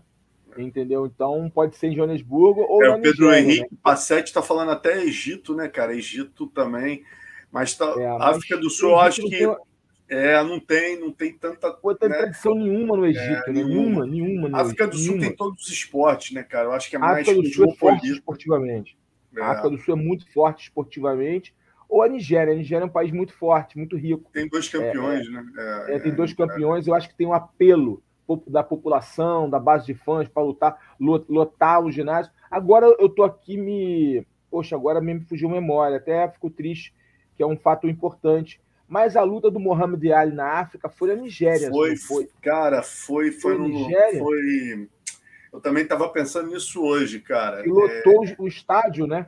Foi na Nigéria, se não me É, engano, né? Não, cara, Foreman. não, foi, foi outro lugar. Onde teve Não, né? o famoso Zaire. Obrigado, Léo. Foi no Zaire. Ah, foi no Zaire, foi no Zaire. No Bombaê. O Inoki Bombaê é é. até uma música, né? Mata ele. tal. É, É, Ali mata ele, né? é, E exatamente. foi o Ali foi inteligente, inteligente pra caramba, né? Que o George Foreman tinha um, um pastor alemão, né? E aí o Ali viu ele chegando com o pastor alemão, opa! Pum, pegou e falou: tá vendo? Ele é tão doutrinado pelos brancos que até o cachorro opressor dos brancos ele tem. Quebrou. Genial. Todo mundo ali, Bombaê. Genial, genial. Bom, vamos que vamos. Falando aqui também, esse final de semana a gente vai ter Jungle 111, né? Lembrando, amanhã o Jungle faz aí 19 anos, né, cara, daquele histórico Jungle Fight 1. Essa semana eu vou trazer, né? A gente sempre coloca lá no, no PVT, no baú, né, cara? Eu sempre trago um evento antigo, de duas em duas semanas. O último que eu trouxe foi o, foi o, foi o Pentagon. Aí essa semana, amanhã, a gente vai até adiantar para ir na data certa, vai trazer essa história inacreditável, galera, do Jungle 1. Vejam lá. É, porra, realmente é indescritível o que o Valide fez nesse evento junto com o Inoki, Rio, 60 quilômetros de Manaus, a coisa mais louca do mundo. E, e nesse final de semana o Valide leva para São Paulo, né? Vai ter a disputa do cinturão peso-pena, o Kaique Striker e o Bruno Guerra. O Kaique Striker é do boxe, perdeu a última luta valendo o cinturão. Mas como saiu na mão e no Diangão, quem sai na mão é valorizado, Valide colocou ele para disputar o título de novo. Título esse que está vago, né? Que o campeão Júlio Pereira abriu mão dele para descer aí dos penas para os galos. Então, Jungle, esse final de semana aí, vocês assistem é, no canal Combate ao vivo. E notícia triste também que a gente tinha que trazer aqui, né? O falecimento do Elias Theodore, né? Morreu de câncer no fígado aos 34 anos, cara. Conheci esse cara, cara, lamentável. Conheci ele aqui no, no Rio, cara. O Cunha trouxe ele, Cunha é meu grande amigo, né? Trouxe ele para cá para treinar em várias academias. Ainda um garoto, cara, adolescente, ainda meio bobo. Foi legal acompanhar a formação do cara, né? Ele chegando para treinar na academia do Anderson, nervosão, me falando: ai meu Deus, o Anderson vai vir. E de repente ver esse cara se transformando no campeão do TUF, né? Do TUF Nations. Depois entrar no UFC, fez 10 lutas no UFC, só perdeu para o Thiago Marreta, para o Brad Tavares para o Derek Brunson. Garoto, porra, simpatia da melhor qualidade, cara. E realmente essa doença não é brincadeira, né, Carlão? Pô, nem fala. E quando ele descobriu, já estava bem adiantado, né? E, É, nível 4, grau 4, né? É, ele não resistiu e faleceu. Uma pena, né? É, que Deus conforte a família dele, né? É, a família dele é também a família Jaúde, né? Que morreu aí, o seu Tony, pai do Antoine também. É, Faleceu também. ontem aí, pai do Ralph, do Antoine, do Adrian, do Daniel e do Nicolas. Nossos sentimentos também à família Jaúde. Seu é, Tony que iniciou, iniciou o legado do wrestling, né? Levando o Antoine para lá. O Antoine, é, com, olha aí que bonito vídeo que o Adrian postou hoje, né, cara? Pai, você vai ser sempre minha maior inspiração. Né? Algumas fotos, uma homenagem, meu herói, te amo. Lembrando que o Antoine foi né, para o Líbano quando tinha três anos de idade e foi só conhecer os avós. E quando chegou lá, começou a guerra em Beirute e ele ficou preso lá durante 15 anos. E graças a ter ficado né, em, em Beirute e no Líbano durante tanto tempo, ele aprendeu wrestling através do avô do pai do seu Tony, né? E aí hoje em dia, poxa, iniciou isso na família Jaúde, todo mundo treinou e ele trouxe. É o maior nome da história do, do wrestling brasileiro. Antônio, Antônio Jaúde é o maior nome da história do wrestling brasileiro, seguramente. E, e é, eu conheci o, o seu Tony, que o, o irmão mais velho do, do, do, Antônio tem uma, uma, um restaurante, né, uma lanchonete lá perto da minha academia, no, no Shopping Barro World, e eu conheci ele é, esse Legal, ano. Simpatia, que, simpatia. É, que Deus conforte a família Jaúde. É isso. Bom, vamos partir para o nosso Pitacos do Carlão. Esse final de semana tem o UFC Sanhagen contra Yadong, né, cara? E, como sempre, nossos pitacos aqui são oferecimento da Bet Midas. Aqui o seu palpite vale ouro. Não se esqueça de cadastrar lá, né? Se cadastrar lá na Bet Midas para fazer sua fezinha. Aqui a gente tem um QR Code aí para te ajudar para ir direto lá. Usar o código PVT10. Lembrando, se apostar mais de 50 reais, você ainda concorre a três passagens para as finais da Libertadores. Né? Então vamos falar de quatro Isso. lutas aqui desse UFC. Quero o palpite do Carlão. Começar pela principal, Corey Sanhagen, né? Tá vindo aí de derrotas para o TJ de Lachol e o Petrian. É o quarto do ranking, pega aí o décimo do ranking, o Song Yadong, embalado por três vitórias. É... Como é que estão as odds aí, Léo? 1,47 favorito absoluto, Corey Sanhagen, contra 2,70 do Song Yadong. Carlão, concorda? Concordo, também aposto né, no, no Corey. Eu, Corey é um lutador muito bom, o Sanhagen é um lutador de muita qualidade. O Song Yadong também é um bom lutador, vem na boa sequência, é um cara muito duro, mas eu acho que o Sanhagen tem um antídoto para o jogo dele e eu vou aí com os olhos da Bet Midas. Sanhagen, eu vou fazer o meu meu X aí é, no Corey. E agora a gente vê com a sequência de três brasileiros que estão no card, né? Gregory Rodrigues, o Robocop pegando o X Nyokuani, né? O, o brasileiro está vindo aí com três vitórias em quatro lutas no UFC, embalado por um belo nocaute sobre o Julian Marques. Pega agora o Striker, né? Que vem de dois nocautes no primeiro round. Segundo os odds, a disputa está bem acirrada, hein, Carlão? Muito.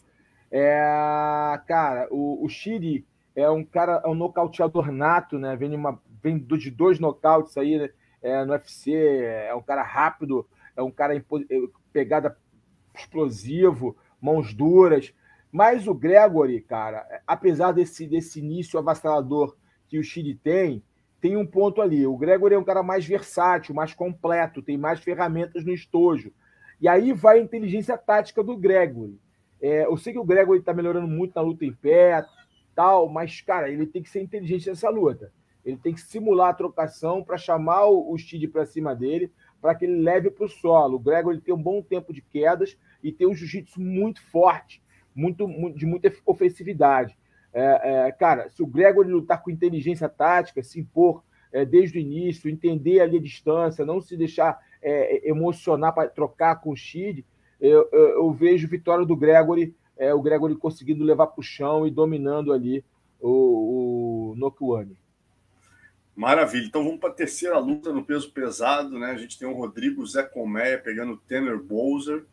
É, o brasileiro está vindo de uma derrota e um no contest, né? O Zé Colmeia enfrenta agora o canadense. Ah que vem de uma vitória por nocaute sobre o Vince Sampru. Qual é a sua, Carlão? Vamos ver as odds. É, eu vou ter que... É, eu vou ter...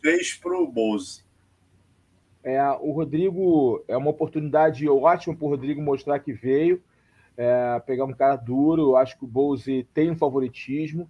Eu acho que faz jus aí essa, os odds aí da Bet Midas a favor do canadense Tanner Bose. Acho que o Bose é o realmente favorito para vencer esse confronto.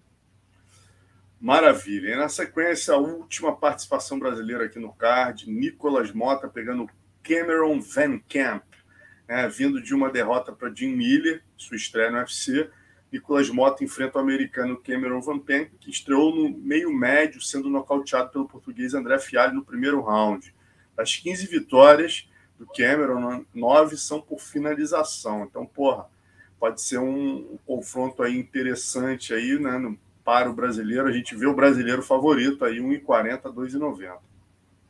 O Nicolas é muito bom lutador. Esse, garoto é bom lutador, tem talento.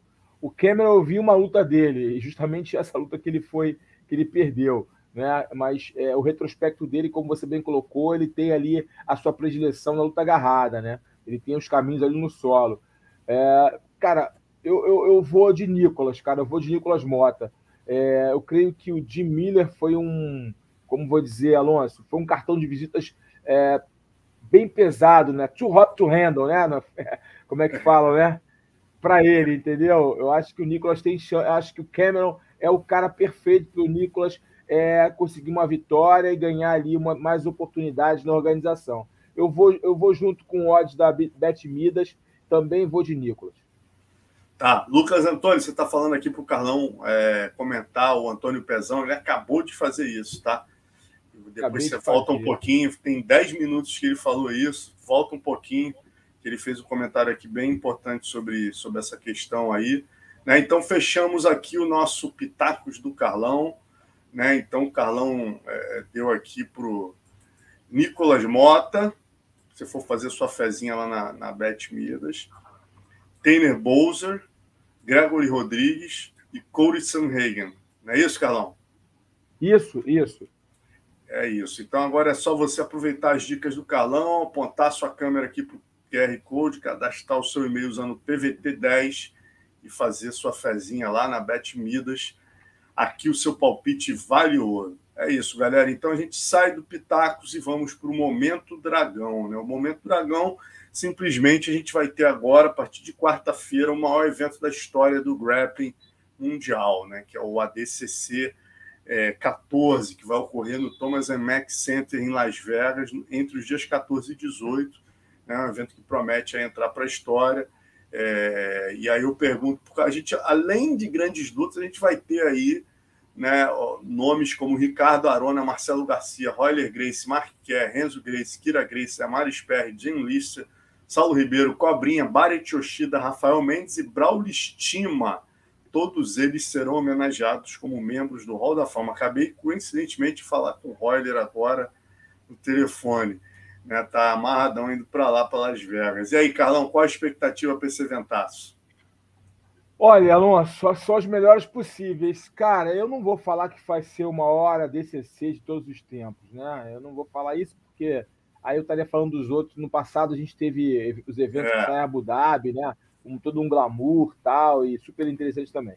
Mas esse em especial, né? Porque vai ser a estreia do Hall da Fama, Tá muito bonito os quadros, o quadro, os quadros em, em homenagem a cada campeão, tá muito legal, tá muito bonito, com muito zelo. Parece uma coisa de museu mesmo, tá bonito, muito bonito.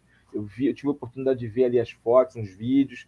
A estrutura feita, montada, tá de altíssimo nível. O americano sabe fazer show, né? A gente sabe disso, sabe fazer evento vai ter esse seminário. Eu estou curioso para saber como é que vai ter tanta gente nesse seminário, como é que vai ser esse seminário. Eu estou é, curioso, não, depois eu ver os vídeos ali. É, cara, é, é, difícil. Vai, quem, quem vai dar seminário agora? É, como é que é. o cara vai, vai, vai, vai escolher vai ficar, pô, deve ter umas 200 pessoas no tatame, fica um canto Mark Quero, o outro Roller. Não, não dá, Alonso, não, não, dá, não dá. Tem que, ser, tem que ser todos os dias, tem que começa quarta, quarta-feira, né, com uma cerimônia. Ah, tem que ser todo dia, dois, tô três. Curioso, espalhar curioso. durante o dia, muita gente boa. Não dá para você perder ali os toques de um, os toques do outro, as colocações técnicas de um, de outro, que é isso.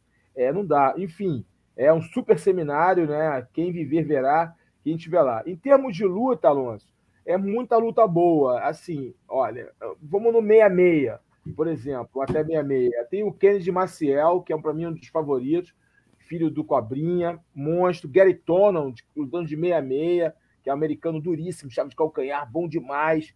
Tem o Fabrício Andrei, campeão mundial de jiu-jitsu do time do, do Galvão. Cara, tem o Cole Abate, o Cole Abate, esse menino abateu, o Abate, Cole Abate. Ele é, do, ele é aluno dos irmãos Mendes, né? Do, do, dos irmãos Mendes, cara. Esse menino é muito habilidoso, muito técnico, muita qualidade técnica. Tem o Gabriel Souza, brasileiro, aluno da, do, do Zé Radiola, também duríssimo. Competidor voraz, duríssimo, campeoníssimo também. O Diogo Reis, que é outro menino é, do time do, do Mica Galvão, né? Do, do, do Mel, que também habilidosíssimo, muito bom menino. Ou seja, isso 66. Eu falei aqui rapidamente, categoria 66 tem outros atletas norte-americanos muito bons. Na categoria de cima do 77, tem o, Tem o, o, o Cade Rutolo, né? O irmão do Tai Rutolo, o Cade Rutolo, os alunos do, do André Galvão, duríssimos. Tem o Mika Galvão, tem o Nick Ryan, irmão do, do Gordon Ryan, duríssimo. Cara, tem o, correndo por fora ali. Tem o Roberto Chimenez, equatoriano, que é bom pra caramba. Tem o Davi Ramos, que já foi campeão do, do DCC lutando também, mas tá mais no MMA. Talvez isso deponha contra ele, mas correndo por fora. Tem um americano que é muito bom, que é o William Tackett, que também é muito bom.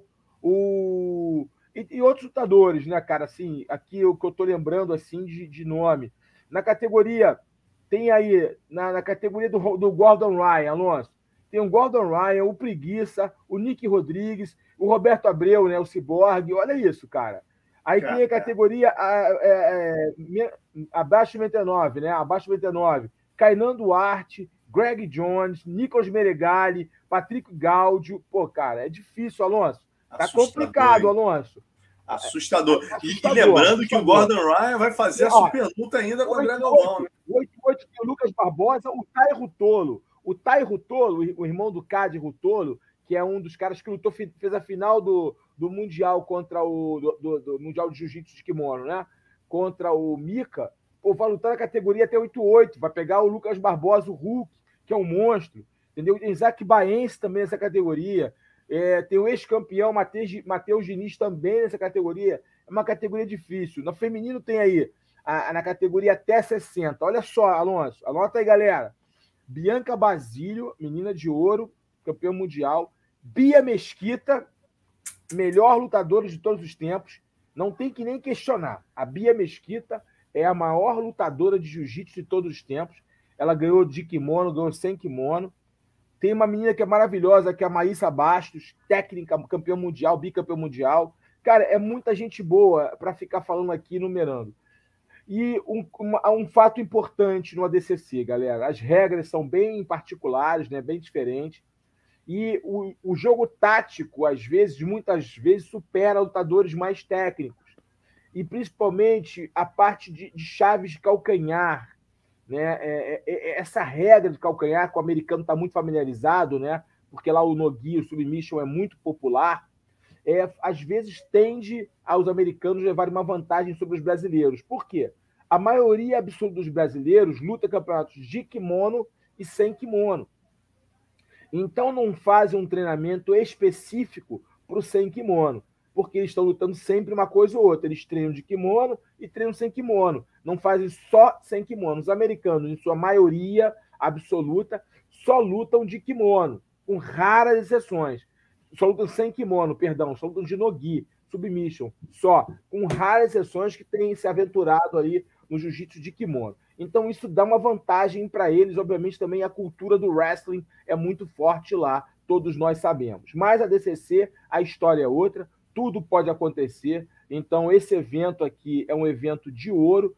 Na próxima segunda-feira, aqui no Papo de Luta, sua resenha de segunda-feira, aqui no Momento Dragão, estaremos falando dos resultados e a luta que todo mundo quer ver o resultado, o encontro entre André Galvão e Gordon Ryan. O que, que vai dar nesse encontro, Alonso? Nessa super luta? Curiosíssimo. A galera tá perguntando aqui como assistir. Tem que ir na Flow Grappling, né? Assistir só a Flow, Flow Grappling. Grappling galera. É. Só o Flow Grappling você pode. É exclusivo do, do da, da, plataforma, né? Da Flow Grappling. Você assina lá por um ano e assiste aí muita luta. Quem gosta de submission, Nogi, o, as finais do Campeonato Mundial de Jiu-Jitsu de Kimono, entre outros campeonatos, a Flow Grappling tem exclusividade. Então, quem gosta, quem curte de, de grappling, gosta de luta agarrada, vai lá e assiste a Pro Grappling, que vale muito a pena. Esse campeonato, eu não sei se esse campeonato vai ser, vai vender só para esse campeonato. Talvez sim, talvez eu não sei. Eu vou entrar na né? plataforma depois para ver. É, mas, cara, vale a pena, vale a pena. É, os seminários, eles, eles vão mostrar tudo na Flow Grappling, os seminários, as homenagens e o que você quer ver, que são as lutas, só lutão o topo do mundo, os melhores do mundo, o creme de la creme, vão se enfrentar agora nos Estados Unidos, no ADCC. Porra, vai ser demais. E, vamos agora então para o nosso poderoso casca grossa da semana, né? Carlão, é, manda Olha, ver aí. Vamos lá, eu vou. Cara, para mim, eu vou no meu poderoso, tá? Você vai no seu? Vamos lá? Vamos lá. Eu vou escolher lá. um. Eu vou escolher um. Para mim, qual é o poderoso? O poderoso é o Shimaev, tá?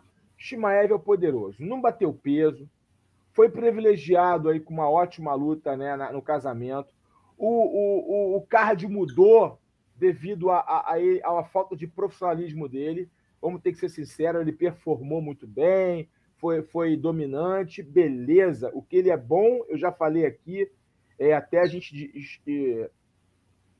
falou de uma forma bem ampla sobre ele, sobre as possibilidades dele até na categoria de cima.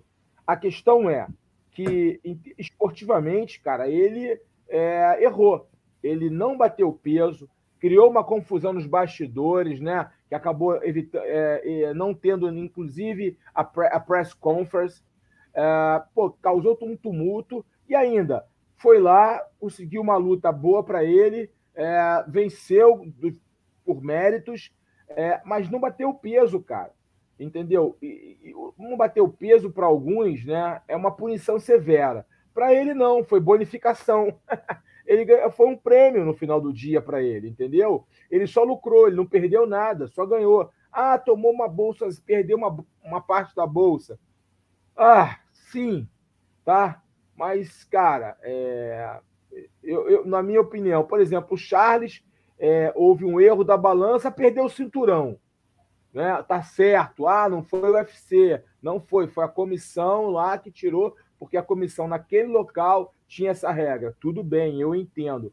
Mas o que eu quero colocar aqui para o debate, né, não é uma. Não é uma eu não estou falando aqui uma, uma algo a verdade absoluta. É para a galera que curte MMA, curte debater. Cara, são dois pesos, duas medidas. Como é que é isso? É, é, é as pessoas têm. Depende de quem, de quem erra para que haja um olhar diferente. Depende de quem faz o erro. Ah, o cara é puni, faz um erro, o cara cria um problema e é beneficiado. É, ah, mas aí é o negócio, Carlão, porque vale o negócio. Então a gente tem que entender é, um pouco do que ocorreu. Eu achei ele poderoso, né, cara? Não bateu peso para mim foi uma falta de respeito ao oponente, uma falta de profissionalismo. E também a briga que ele causou, mas aí não foi, não é um agente único, te, teve que ter outras pessoas brigando também, né? Não é, é, ele não foi o único personagem nessa confusão, mas estava junto da confusão. Diante disso, o meu poderoso se chama é, é, Shimaev, o afilhado do Finfou. Kamzat Shimaev, né? É, o Kamzat é. Shimaev, o afilhado do Finfou. é, o afilhado tá demais, tá muito poderoso mesmo. E, bom, eu vou dar o casca grossa, então, hoje, porra, que é um pouco poderoso também, né? Um poderoso do bem, ao contrário do que o, o, o Shimaev fez, né? Que a gente, como bem colocou o calão, o cara não bateu peso, cara desrespeitou o público, deu dedo pro público, né, cara? Passou ah, também teve, já teve isso. É... Não, lembra, né? teve esse ponto que eu, eu, eu deixei passar aqui, que também é gravíssimo. Dedada, quer dizer, em suma. Mas o aí teve o Poderoso do Bem, que é o casca grossa da semana também, meu irmão, que é esse gordinho aqui.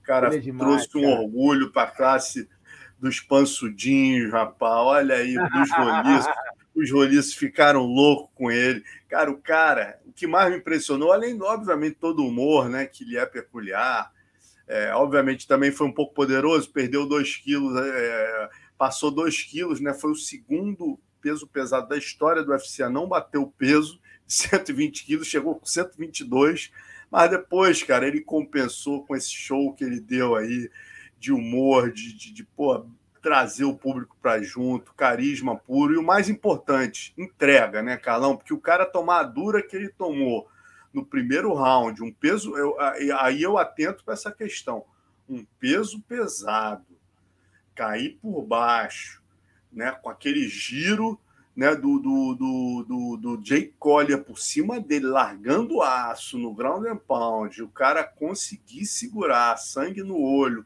volta o segundo round, vira a luta, pô, meu irmão, e com um giro que ele deu, isso que mais me impressionou, cara. Que a dura que ele tomou, o gás que ele, que ele gastou no primeiro round, ele volta o segundo, consegue derrubar, e, e atropela o Jake Collier, pô, então o cara realmente mereceu, na minha opinião, caixa grossa dessa edição. E por todo esse carisma dele aí, tudo que ele fez depois, as brincadeiras, é, né? Pô, trouxe a galera, trouxe o público. Então, pô, tá de parabéns aí o nosso é. gordinho Cris Barnet, casca grossa da pesada. Vacilou, mas é gente boa. É. Poderosinho, poderosinho. Poderosinho, poderosinho. A gente terminar sempre um das antigas, né, galera? Para a gente fechar o programa aqui. É, a gente anuncia aqui uma ótima notícia que a Valdemara Santana, filha do Valdemar, me passou aqui hoje no WhatsApp.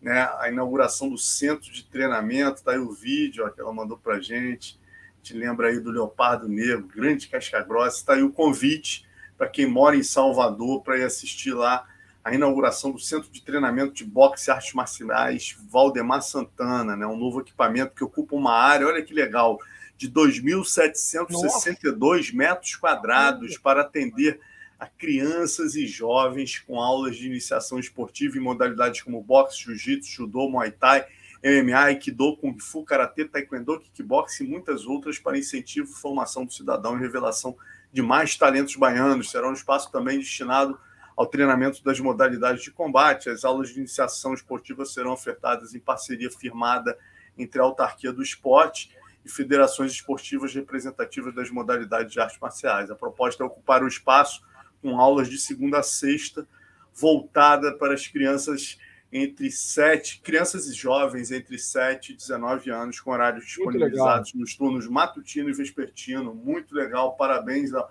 ao governo aí. Não sei se a prefeitura ou ao governo do estado de Salvador, mas bela homenagem. Pô, muito legal a gente ver os nossos ídolos aí dando nome a projetos como esse, né, Carol? Muito legal, muito legal, muito legal. Muito guerreira ela, né, cara? Ela é muito guerreira, uma pessoa do bem, assim. Você vê a felicidade dela em ver o reconhecimento que o pai dela está tendo da comunidade da luta, né? Aquele, aquele mural que nós, que nós fomos lá, né, cara? É muito bacana vê-la, a felicidade nos olhos dela. E agora esse projeto maravilhoso aí que ela está capitaneando. Parabéns. E é isso, a garotada agora vai ter onde treinar, vai ter onde praticar esporte, ficar longe das ruas. O, a, o esporte oportuniza muito, né? Dá, dá várias oportunidades para você crescer. E, e, se você não for um lutador ou um professor, não importa, mas o os valores ensinados nas artes marciais são valores é, que você leva para o resto da sua vida e fazem você andar no caminho certo. Parabéns aí pelo projeto. Quando eu for à Bahia, eu vou lá visitar. Maravilha, galera. E assim a gente termina mais uma edição do nosso Papo de Luta. A gente agradece sempre vocês aqui.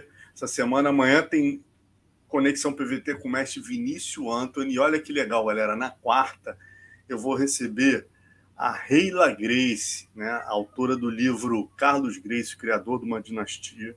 E ela vai comemorar aqui, falar da importância do pai dela, que completaria 120 anos na quarta-feira. Então, aguardo vocês, vai ser muito legal essa, essa live com a Reila e amanhã com o Vinícius Anthony. E semana que vem, segunda, estamos de novo aqui, né, Carlão? E Exatamente. Tem, tem, algum mente blindada essa semana? Esteve já no domingo passado, eu recebi o Patrício Bom, Pitbull. Patrício Pitbull. Foi um bate-papo muito legal. Quem quiser ver um outro lado do Patrício, né, o lado é, do jogo mental, do como ele trabalha a mente dele para as lutas dele, ele falou como ele trabalha, qual exercício mental que ele faz. Foi muito legal, Mentes Blindadas com o Patrício, grandes aprendizados. Então tá no meu feed, é só ir lá no meu feed, Carlão Barreto Oficial, vá lá e, assiste. Vale a pena você assistir essa mente blindada. Aliás, é, é, do Rafael Cordeiro, do Diego Lima, do Patrício Pitbull, nossa, tá nota 10, grandes aprendizados aí para vida, para vida, para vida. Então vale a pena. E domingo que vem também vai ter uma, um grande nome, uma lenda do esporte comigo ali no Mentes Blindadas, mas esse eu falo mais adiante para você. Me Valeu. segue nas redes sociais. Fechado, então. Boa noite a todos, galera. Prazer sempre estar com vocês aqui. Segunda, estamos de volta aqui com Papo de Luta. Abraço, boa noite a todos.